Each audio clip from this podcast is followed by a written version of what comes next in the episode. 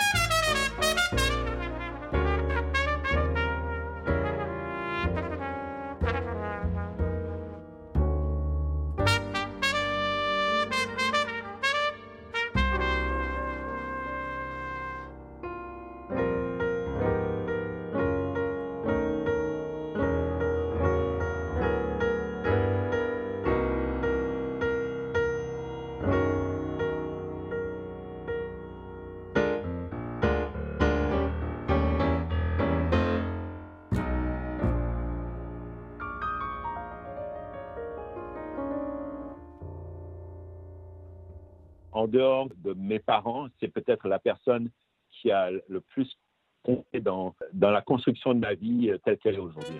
Si on veut parler seulement de la musique et, pas de, l'humain, d'abord euh, le swing. C'est une notion très éthérée, euh, tout le monde en parle dans le jazz, mais lorsqu'on l'entend pour de vrai, on comprend ce que c'est. Lorsqu'on a Roy Hargrove qui fait un chorus sur un, un tempo euh, médium swing à, quelques centimètres de vous et qu'on doit jouer juste après un solo, on, est obligé d'entrer de, de, dans le swing. Quoi. Sinon, le, le, contraste est tel qu'on ne peut même pas comment dire, appartenir au groupe. On assimile la, culture, les accents, les, petites nuances, les petits euh, endroits où il faut mettre un, vibrato, mais pas trop, l'espace entre les phrases, euh, comment poser une, phrase par rapport au batteur euh, ou par rapport au, au bassiste, comment dialoguer harmoniquement avec le, le, le, pianiste, tout ça, ça fait partie du swing en fait. La voix du saxophoniste Jacques Schwartzbart qui a intégré le groupe de Roy Hargrove dès 1998 et qui nous rappelait à quel point le swing et tout ce qu'il implique en termes de, de, savoir et de tradition était important pour Roy. Euh, Franck Amsalem, vous qui avez joué avec Roy Hargrove, est-ce que vous reconnaissez dans ce que vient de dire Jacques? Ah oui, complètement, oui. Il avait un swing euh, naturel. D'ailleurs, je pense que c'était l'un de ces musiciens qui était euh, littéralement né avec. Euh, très très jeune, il, avait bluffé beaucoup de gens par, par un, une maturité au-delà de ces années. Je me rappelle l'avoir vu au Vanguard, c'était en 88 ou en 89, peut-être en 90. C'était déjà éblouissant. Et, surtout naturel. C'était un musicien naturel. bah, magnifique. On, a dû vous le dire plein de fois. Et, ce swing était euh, déjà, c'était une époque, la fin des années 80, c'était l'époque où Marsalis a vraiment mis son emprunt sur la scène du jazz et le swing est revenu comme une ligne des valeurs des jeunes musiciens qui devaient savoir faire ça. Euh, Frédéric Goati, euh, on, on, a entendu euh, un extrait de l'album Parker's Mood qu'il a enregistré euh, en trio en 95, Roy Hargrove, et là on est totalement dans la tradition, un hommage à, à Charlie Parker. Qu'est-ce qui fait que c'est cet album qui vous est immédiatement venu à l'esprit hier quand on s'est parlé au téléphone pour préparer l'émission? Je sais pas pourquoi. Sans doute parce que euh, pour moi, Roy Hargrove, ça a toujours été les deux cultures, c'est-à-dire la vraie culture, les, les bases de sa musique, c'est le jazz, le swing, comme euh, le rappelait Franck. Alors, euh, je sais pas si c'est naturel ou inné, mais je crois que c'est aussi beaucoup de travail pour swinger. Moi, j'aimerais bien swinger, j'y arrive pas. Hein. Je... C'est ben, très difficile, je crois, de swinger. De toute hein. façon, c'est les deux, oui. Ouais, ouais, c'est beaucoup de travail. Mais il euh, y a beaucoup de gens qui travaillent qui n'arrivent pas. Voilà. Et je pense que les... il est très connu par toute une génération, à juste titre, pour son, son RH Factor, RH Factor, le côté groove. Mais on, on, est, on est bon dans ce domaine-là, et je pense à ses prédécesseurs comme Herbie Hancock ou Miles Davis, qui eux aussi ont ouvert des barrières, ou aujourd'hui Robert Glasper, qui continue avec mais il faut d'abord être un jazzman, un vrai jazzman pour être bon dans ce domaine. Sinon, sinon ça sonne pas bien, ça fait préfabriqué, ça ça marche pas. Voilà, c'est pour ça que moi, j'ai jamais pu séparer dans l'admiration que, que, que j'avais, que j'ai, que j'aurai toujours pour Roy Hargrove, son, son, son, côté jazzman et son côté groover, excusez-moi ce, ce, ce, label. C'est essentiel pour comprendre toute la musique ah oui. de Roy Hargrove, de saisir à quel point il était, euh, il était saisi, pétri, euh, pétri, de, pétri de tradition. C'est essentiel et c'était vital pour lui parce qu'avant de, de, de, de, venir au groove via le RH Factor, il a d'abord, comme on dit, fait ses classes dans l'orchestre de Don Slicker. Euh, Sonny Rollins l'a, l'a, adoubé assez vite. Vous vous rendez compte Être adoubé par Sonny Rollins, je croyais qu'il a que ça à faire, Sonny Rollins, d'adouber des, des escrocs, des imposteurs Non. Quand, quand Sonny Rollins dit ce jeune homme est talentueux, c'est qu'il a raison. Sonny Rollins, Sonny Rollins a toujours raison. Et, euh, et on, l'a bien vu, on en parlera peut-être tout à l'heure, au New Morning, au début des années 90. Il s'était euh, pointé sur scène avec euh, Antonio Hart, qui lui aussi à l'époque incarnait cette nouvelle génération, les jeunes lions du, du nouveau jazz acoustique, du néo-bop, on disait à l'époque, effectivement enfanté en quelque sorte par Wynton Marsalis, et un peu avant aussi, quelque part, il faut pas l'oublier, par un immense trompettiste qui, qui s'appelait Woody Shaw, que, que d'ailleurs Christian Scott citait souvent. Euh, Christian Scott, pardon, vous voyez le lapsus. Roy Hargrove. Euh, ça c'est après Christian Scott, c'est la, la, suite de l'histoire. Euh, et ben on l'avait vu sur scène au New Morning, je vais pas le raconter tout de suite parce que ça mérite qu'on s'y attarde. Alors justement, Christine Badier, vous êtes l'un des, des, piliers du New Morning depuis, depuis de nombreuses années. quand, à quelle année et, et, et, et de quelle manière la, la, relation très forte qui s'est nouée entre vous et Roy Hargrove a-t-elle débuté? Roy donc est arrivé au New euh, par hasard, enfin non, peut-être euh, justement, on discutait pas par hasard, mais il était là, euh, il est ce jour-là, ce concert de Brentford Marsalis avec en 91, un, un Brentford joué en trio, c'était un, un beau concert, mais assez calme, et tout d'un coup, on surgit The Young Lions avec Antonio Hart et Roy. Et tous les deux, ils ont mis le feu. Ah. Vraiment, Oui. euh, les gens le, le découvraient, le- la- la- tout le monde était euh, complètement euh, subjugué. Vous la première? Bah oui, bien sûr. Qu'est-ce qui vous a subjugué lorsque vous l'avez vu euh, débarquer sur scène, euh, Roy Hargrove? Euh, Sa vélocité, son amour de, de jouer, sa simplicité, son énergie, son bonheur euh, de communiquer la musique qu'il aime au public.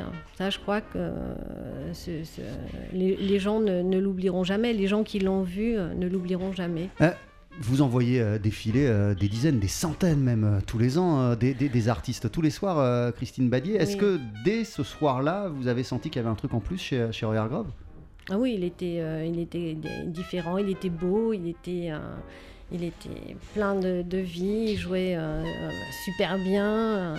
Tout le monde, euh, tous les musiciens sur scène euh, le, regardaient d'une manière incroyable. En fait, c'est lui qui faisait le show, vraiment. Frédéric, vous vouliez revenir sur, euh, sur cette Oui, soirée oui, parce qu'il faut peut-être rappeler aux plus jeunes auditeurs que les, les, les buffs, les jam sessions, comme ça improvisées, totalement euh, impromptues, même si ben, on- ils étaient dans les parages et on les voyait sur, les, sur le côté, euh, ça c'était pas si courant au New Morning à cette époque-là. Le New Morning n'était pas un club connu pour organiser des jam sessions. Donc on venait d'abord voir des concerts. Là, en l'occurrence, effectivement, Branford Marsalis avec, avec son trio, il y avait Jeff Watts à la batterie et sans doute Bob Hurst à la contrebasse. C'était formidable. Mais ça ronronnait un peu, parce que vous savez, il y a le décalage horaire, tout ça, on joue à Paris. Et puis dès que Antonio Hart, saxophoniste alto, et euh, son, son ami Roy Hargrove sont montés sur scène, ils venaient d'être signés à l'époque sur le label RCA Novus, et ils étaient promotionnés comme étant effectivement la relève, les jeunes lions du jazz. Et c'est vrai, Christine l'a dit, ils ont mis le feu, comme on dit. Alors ça peut paraître une expression un petit peu banale, mais c'est la vérité. On se souvient tous de ce concert, en tout cas de- des derniers instants de ce concert, la deuxième partie. Et hier sur les réseaux sociaux, il y a plusieurs personnes qui ont, qui ont manifesté, enfin qui ont, qui ont rappelé, qui sont rappelés à ce- au bon souvenir de cette soirée euh, vraiment mémorable. a Ouais, il y avait quelque chose de vraiment- de frais. Ouais. Et à travers, je le, je le répète, le jazz acoustique, on pensait que le jazz acoustique c'était fini, ça allait jamais se renouveler, ça, ça appartenait au musée. Grave erreur. Avec des gens comme Roy Hargrove, il n'est pas le seul évidemment, mais eh bien, il y, a eu, il y a eu un vrai retour de ce son. Et oui, Franck le disait tout à l'heure, du- d'une certaine forme de swing. Franck? Pour rebondir là-dessus, euh, euh, Roy était toujours présent dans la vie musicale new-yorkaise euh, la nuit. Bradley's, début des années 90, euh, le Village Gate, tout le temps. C'était les clubs où on pouvait. Il faut savoir qu'aux États-Unis, euh, les coutumes dans les clubs sont un peu différentes qu'en France. C'était des clubs où on pouvait toujours. euh, si on était bien avec les gens à l'entrée, pouvoir rentrer sans payer. Donc, euh, donc euh, Bradley's euh, et euh, le Village Gate, mais de toute façon, toute sa vie, Roy a aimé jouer. On le voyait dans toutes les jams, invité, pas invité, il arrivait, il jouait. Et je tiens aussi à souligner une chose qui, que peu d'auditeurs peuvent savoir, c'est que Roy était formidablement entouré par un management qui était vraiment au top depuis toujours, qui sont restés avec lui du début à la fin et qui ont vraiment pris sa carrière en main. euh, parce que Roy était quand même un personnage assez complexe et, eux, ils ont, fait en sorte que Roy pouvait se produire partout en Europe, euh, euh, quitte à produire des, des concerts euh, de, leur, de leur propre denier et tout ça. Et vraiment des, gens très importants, Larry Closier et Del Fitzgerald. Euh, Franck Amsalem, euh, je le disais, vous, euh, vous avez euh, non seulement jamais avec lui, non seulement joué en club avec lui, vous êtes même allé en studio avec Roy Hargrove pour graver le disque New York Story. C'est sorti chez Blue Note. À vos côtés, il y avait aussi Bobby Watson ou encore Joshua Redman. On va en écouter un extrait juste après la pub. Vous ne bougez pas, vous non plus, Frédéric, vous non plus, Christine. On continue à rendre hommage au trompettiste Roy Hargrove juste après ça sur TSF Jazz. Tout le jazz. 24 heures sur 24.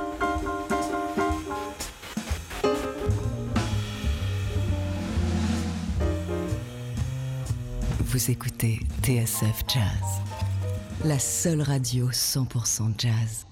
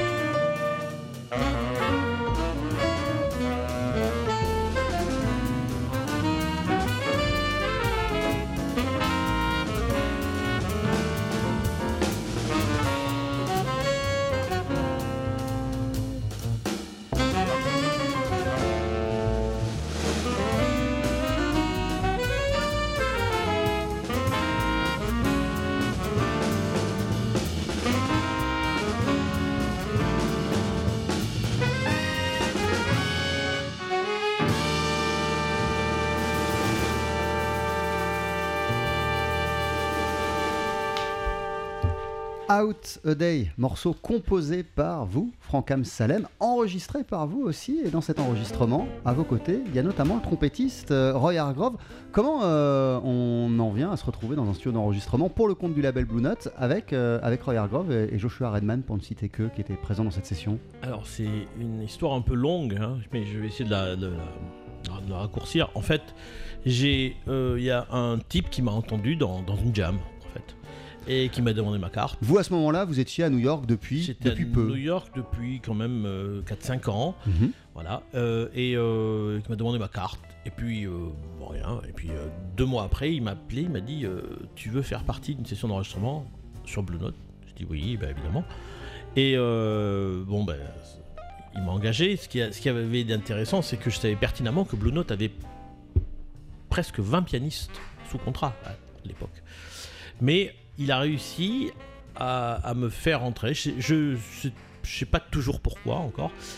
Euh, euh, pour faire partie de ce casting qui était en fait un casting bien spécial puisque c'était pour entourer Danny Gatton, guitariste de country et de blues, qui est euh, entouré de jazzmen pour en faire un disque de jazz. Voilà, il comptait faire toute une série, il n'en a fait qu'une fait que ce disque et il comptait faire d'autres séries de musiciens cubains entourés de musiciens de jazz, tout ça. Et euh, euh, ce disque a été très très très bien diffusé aux États-Unis, euh, assez moyennement diffusé en Europe. Et euh, ben voilà, c'est d'ailleurs jusqu'à présent, il y a beaucoup plus de gens qui me connaissent malgré tous les disques que j'ai fait depuis, qui me connaissent à travers ce disque que, à travers les autres disques qui ont suivi. Et qu'est-ce qu'elle a représenté cette, euh, cette expérience de passer quelques jours en studio avec, euh, avec Roy Hargrove? Bah, c'était pas qu'avec lui, hein, c'était avec a vraiment il, y a, Joshua Redman, il y a Bobby Watson, il y a, plein de gens. c'était c'était intéressant parce que c'était une session qui a été un petit peu improvisée on nous a tous demandé de venir tel jour, telle heure, avec deux, deux originaux. Et on a tous fait deux originaux, sauf que euh, il n'y en a qu'un seul qui est sur le disque, et puis euh, ça a été un peu pour tout le monde pareil. Et puis on voyait que c'était une session qui n'était pas dirigée par un musicien, c'était plus une session de producteur qu'une session de musicien. Voilà, et euh, donc c'était, tout de même très intéressant. Euh, Christine Badier, euh, à, quel moment vous êtes passé de Roy Hargrove, musicien qui joue comme plein d'autres au New Morning, à musicien qui est très proche du New Morning, qui aime ce club et avec, lesquels, avec lequel vous avez une relation extrêmement forte? Ça s'est noué au fil du temps?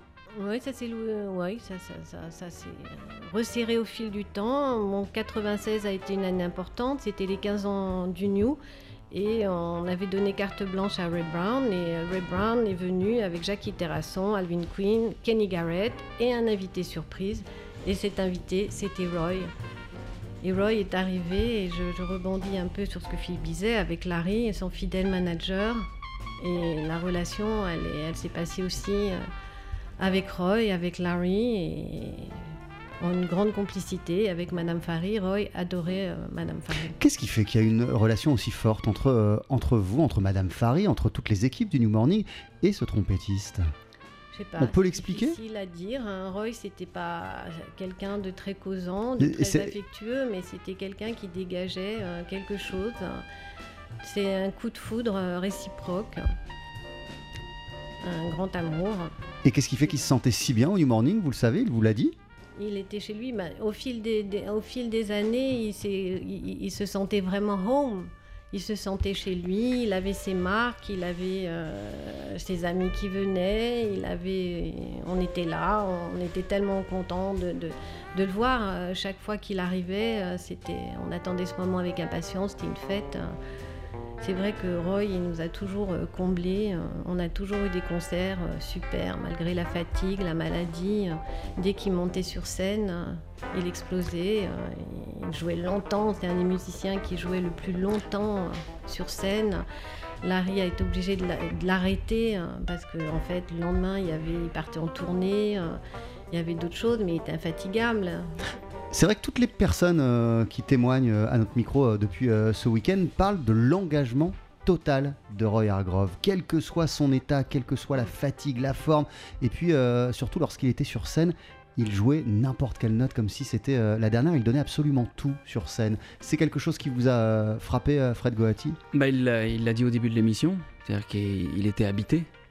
Et ça, ça se sentait, ça se voyait quand, quand vous parliez avec lui.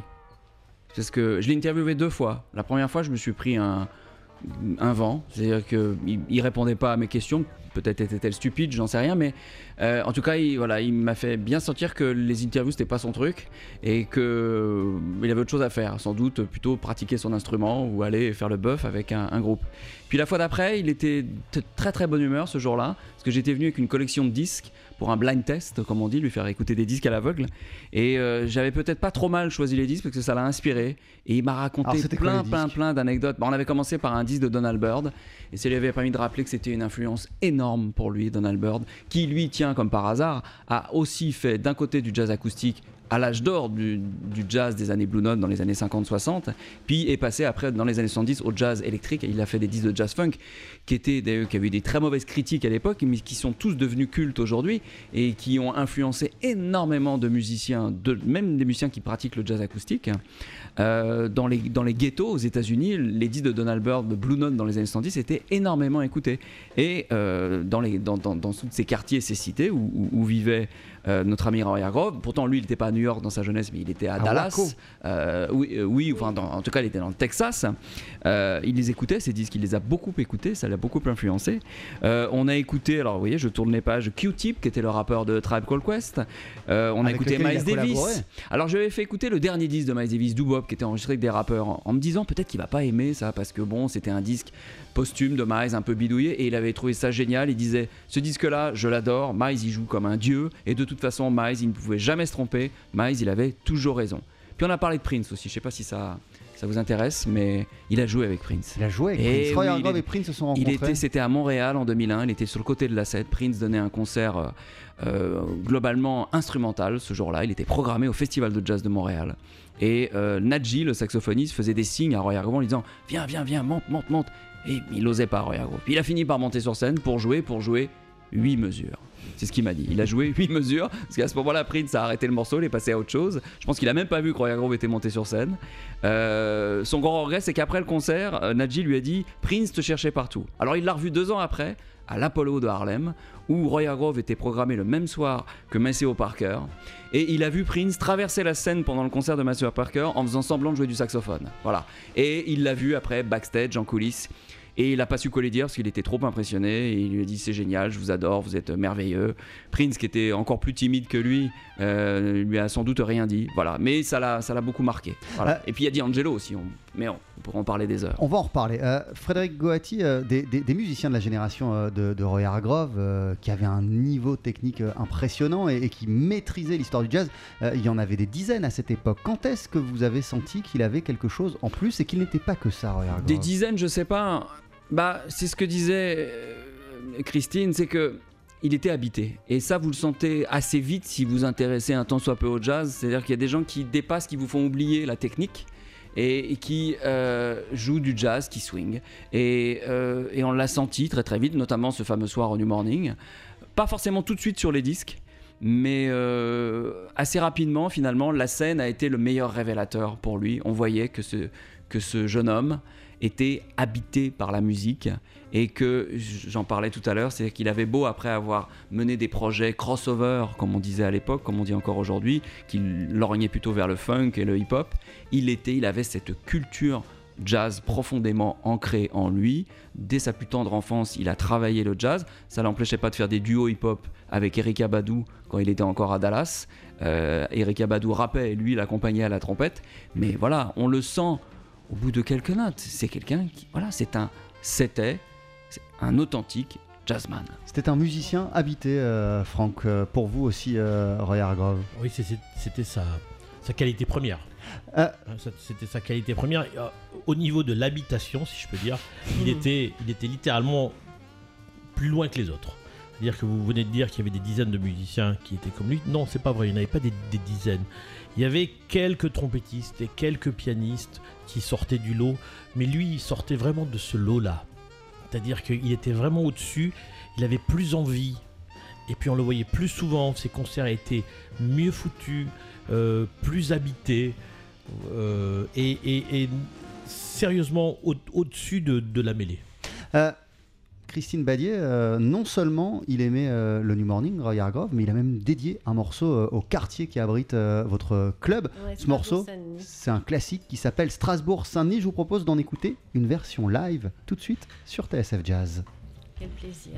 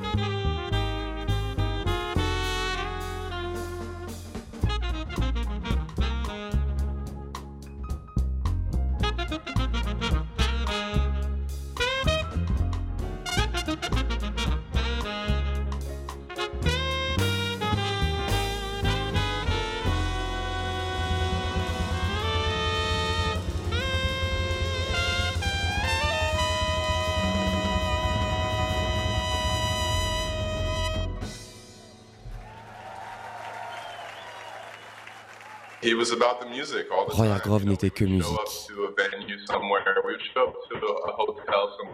Où qu'on soit, dans une salle de concert, dans un hôtel, s'il voyait un piano quelque part, il s'asseyait et commençait à jouer un morceau. Et tu avais intérêt à être attentif, parce que ce qu'il se mettait à jouer l'air de rien, il le refaisait le lendemain en concert. C'était un véritable leader et un exemple.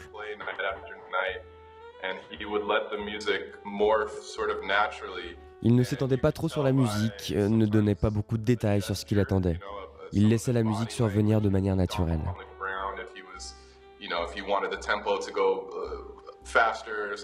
Et toi, tu comprends à quel tempo il voulait que tu joues en regardant son corps bouger, ses pieds taper, en interprétant ses signes, pas par des explications.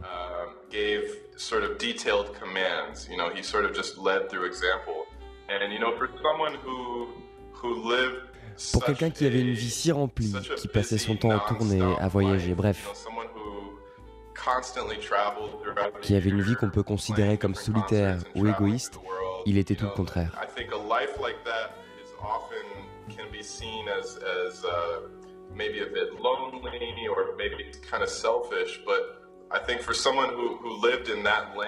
Roy Hargrove était la personne la plus désintéressée et généreuse que je connaisse, quelqu'un qui a toujours donné à la musique et à notre communauté. Je l'ai toujours considéré comme un héros.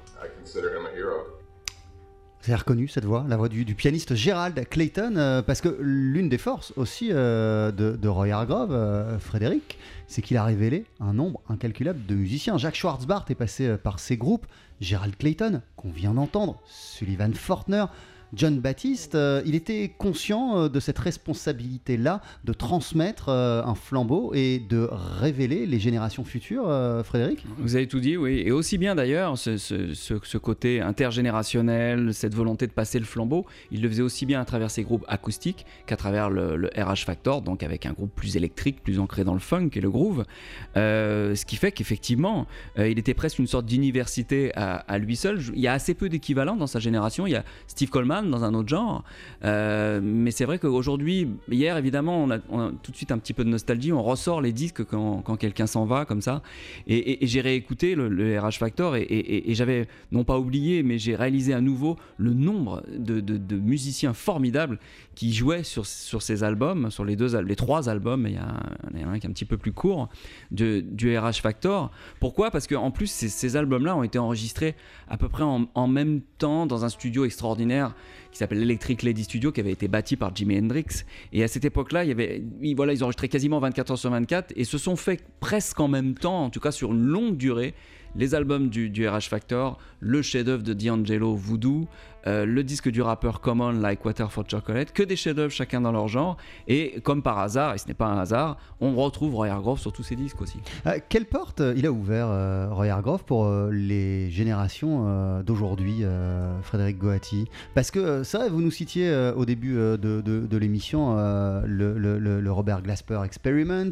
vous avez écrit un papier hommage sur le site de musique à, Roy Hargrove ce week-end où, vous terminez en disant euh, Christian Scott, euh, Théo Crocker, Ambrose Akinmuseri. C'est à vous de jouer maintenant, les gars. Donc, euh, il a ouvert quelle porte, Roy Hargrove bah, Il a ouvert une porte pour, pour, ces, trois trompettistes, notamment. Il a ouvert une porte ça va vous paraître bizarre ce que je veux dire. Il a ouvert des portes qui s'étaient jamais refermées, mais qui, claquaient un peu comme ça, quoi. Il l'a vraiment ouvert de manière très intéressante et de manière, de manière tangible en enregistrant des albums qui sont restés dans les mémoires, parce que les disques de, du RH Factor, on le sait maintenant, ils ont plus de 15 ans, ils sont dans la mémoire collective, ils ont, ils ont marqué toute une génération.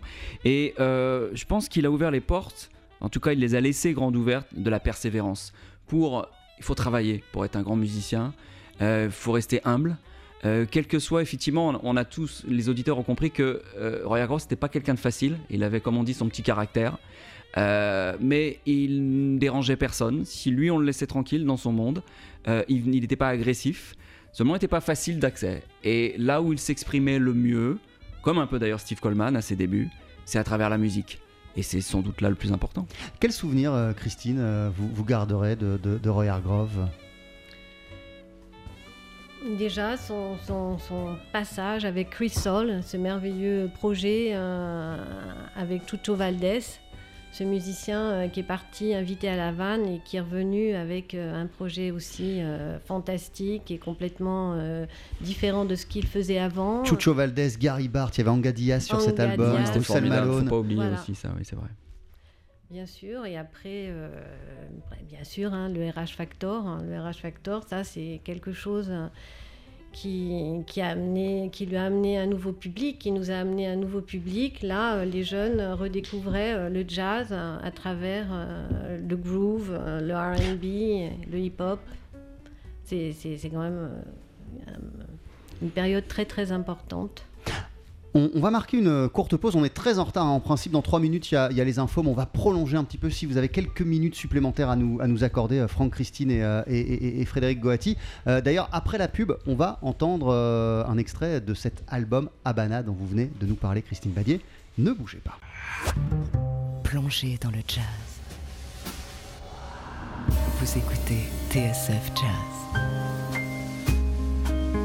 La radio 100% jazz.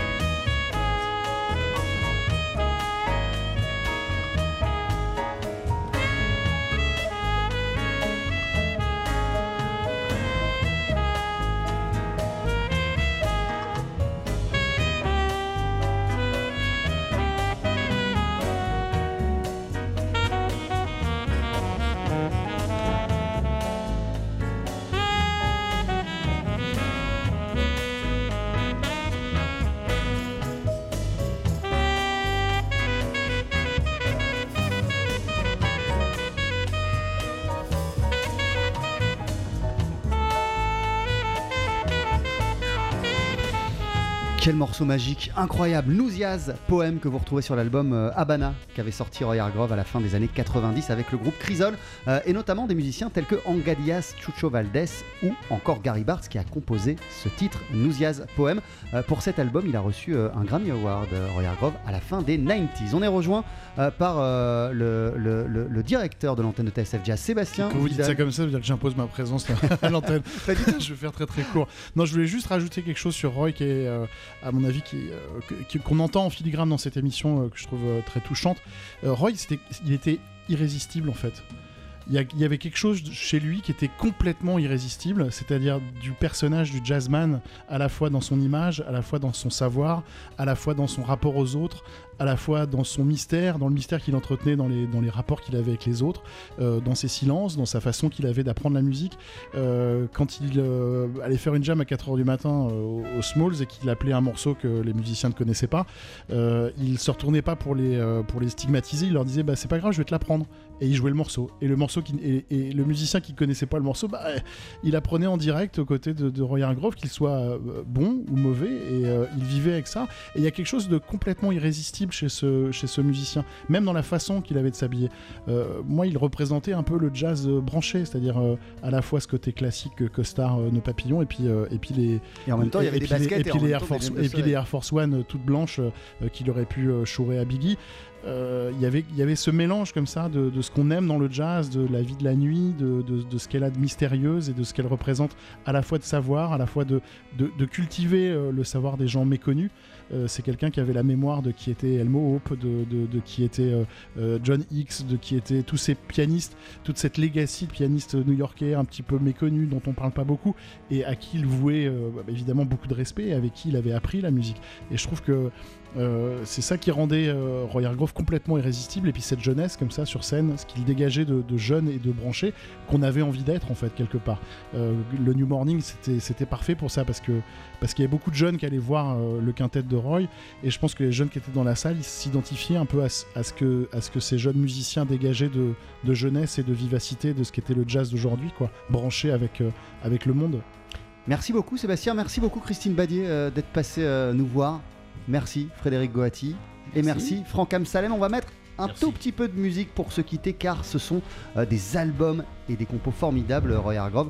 On a parlé, euh, on n'a pas entendu son, sa facette groove euh, Frédéric Goati donc voici un extrait de Merci. Hard Groove, le premier album du RH Factor.